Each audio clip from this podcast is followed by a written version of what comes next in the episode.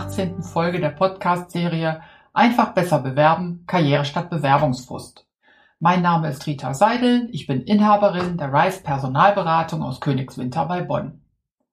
Eigentlich ist das heute nicht die 18. Folge, sondern sozusagen 17b. Denn ich möchte nochmal anknüpfen an die letzte Folge. Da ging es ums Netzwerken für deine Karriere. Zu dem Thema kam einiges an Feedback zurück, was ich heute nochmal aufgreifen möchte. Also, meine Aussage vom letzten Mal war im Großen und Ganzen, dein Netzwerk kann dir bei der Suche nach einem neuen Job helfen. Dein Netzwerk, das sind all die Menschen, die dich gut kennen und auf die du zugehen kannst, wenn du Hilfe brauchst. Und zwar kannst du das deswegen, weil diese Leute wissen, dass du ihnen auch hilfst, wenn sie rufen. Menschen in deinem Netzwerk, also wirklich belastbare Kontakte, das sind Menschen, die würden die Hand für dich ins Feuer legen, wenn es darauf ankommt. Und in Bezug auf deine Bewerbung heißt das, wenn sich jemand bei deinem Chef für dich ausspricht und dich empfiehlt, dann kann das ja auch schiefgehen. Und das fällt immer auch zurück auf den Empfehlenden. Aber wer dich gut kennt, der wird einschätzen können, ob das passt. Kontakte sind aber nicht gleich Kontakte. Freunde, Familie, Vereinskameraden, Ex-Kollegen, das ist etwas total anderes als diese sogenannten Kontakte, die du nur kennst, in Anführungsstrichen, weil du in sozialen Netzwerken wie Xing oder LinkedIn mit denen die Visitenkarte getauscht hast. Persönlich kennt man sich da nicht. Und deswegen fehlt auch dieses Element der Belastbarkeit. Und an dem Punkt gab es ein paar Einwände. Zum Beispiel haben mich einige frühere Kandidaten angeschrieben und gesagt, aber wir haben uns doch auch bei Xing kennengelernt und da ist doch auch was draus geworden. Ich habe doch einen neuen Job gefunden.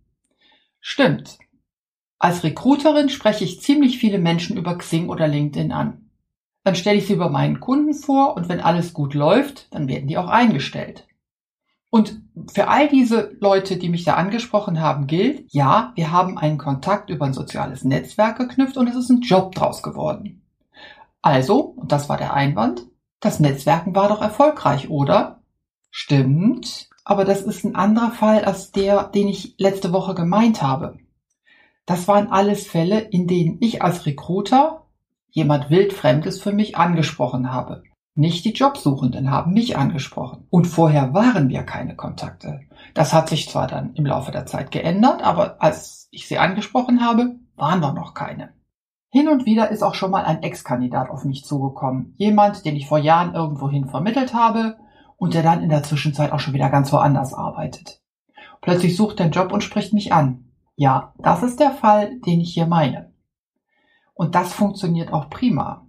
Und da kann ich dir nur den Tipp geben. Wenn du einen Recruiter, einen Personalberater, einen Personalvermittler oder Headhunter kennst, das ist alles dasselbe, die heißen nur unterschiedlich. Und wenn du ein gutes Gefühl auf der menschlichen Ebene hast, dann ist das ein Kontakt, der dich zu einem neuen Job bringen kann. Durchaus. Und das Tolle daran ist, diese Leute können immer den VIP-Eingang nutzen. Die sind ganz schnell bei den Personalentscheidern. Also, wenn du so jemanden kennst und du suchst einen Job, ansprechen. Über Xing, über LinkedIn, über die Telefonnummer, wie auch immer. Der zweite Einwand, der kam von zwei Leuten, die ganz passionierte Netzwerker sind und in Social Media unterwegs sind. Und die haben mir beide gesagt, aber ich habe doch meinen letzten Job über so ein soziales Netzwerk gefunden. Ich schilder mal einen Fall.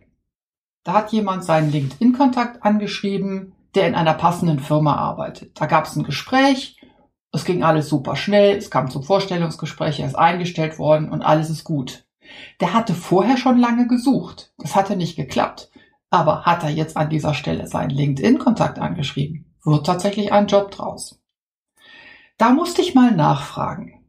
Dieser Jobsuchende wusste von einem Bekannten, dass ein Unternehmen jemanden wie ihn sucht. Und dieser Bekannte hat ihm den Tipp gegeben, hier ruft den und den doch mal an. Telefonnummer hat er aber nicht. Also hat er ihn bei LinkedIn gesucht und gefunden und hat ihn dann da angeschrieben. Die beiden kannten sich tatsächlich vorher nicht, aber diese beiden Bekannten von dem Jobsuchenden, die konnten sich kurzschließen und so konnte der Empfehler guten Gewissens seinen Chef ansprechen und sagen, hier ist einer, der für den Job passen könnte. Und es hat sich ja auch herausgestellt, dass er passte. Er ging kein Risiko ein, er hatte ja den Tipp aus seinem Bekanntenkreis. Hier hatten wir im Hintergrund einen Kontakt aus dem echten Leben und der hat auch wirklich seine Hand ins Feuer gelegt für den, der den Job gesucht hat. Er hat eine Referenz gegeben, da war zwar noch eine zweite Person im Spiel, aber so ist das halt im echten Leben. Hier war LinkedIn der Kanal, über den die Ansprache passiert ist, aber der eigentliche Kontakt stammte aus dem echten Leben. Und dass hier ein soziales Netzwerk im Spiel war, um ins Gespräch zu kommen, das ist tatsächlich zweitrangig. Aber umgekehrt, ohne die Beziehung im Hintergrund hätte die Basis für die Empfehlung gefehlt. Aber so konnte der Empfehler wegen des gemeinsamen Bekannten aus einer sicheren und ziemlich risikofreien Basis heraus seinen Chef ansprechen. Ja, mein Tipp, wenn du jemanden kennst, der ziemlich sicher dein Fürsprecher sein kann, aber du keine Kontaktdaten hast, dann sind soziale Netzwerke tatsächlich prima, um den ersten Kontakt herzustellen. Wenn du den Namen aber über eine Kontaktperson hast, über einen gemeinsamen Bekannten, solltest du den auch nennen. Das ist tatsächlich dann der Türöffner. Der dritte Fall, den fand ich lustig. Da haben mich einige angeschrieben und gesagt, wie jetzt? Von Kontakten vermittelte Jobs sind haltbarer, als wenn ein Headhunter im Spiel ist? Mensch, Frau Seidel, wie können Sie das nur sagen? Das ist ja negative Werbung, die Sie da für sich selbst machen. Ja, stimmt. Und ich meine das auch genau so. Aber das werde ich jetzt auch mal erklären. Wer schon mal mit mir als Kandidat gearbeitet hat, der kennt das. Am Anfang gibt es einen Fragebogen, den muss man ausfüllen als Kandidat, dann schickt man ihn zurück, zusammen mit seinem Lebenslauf und den Zeugnissen.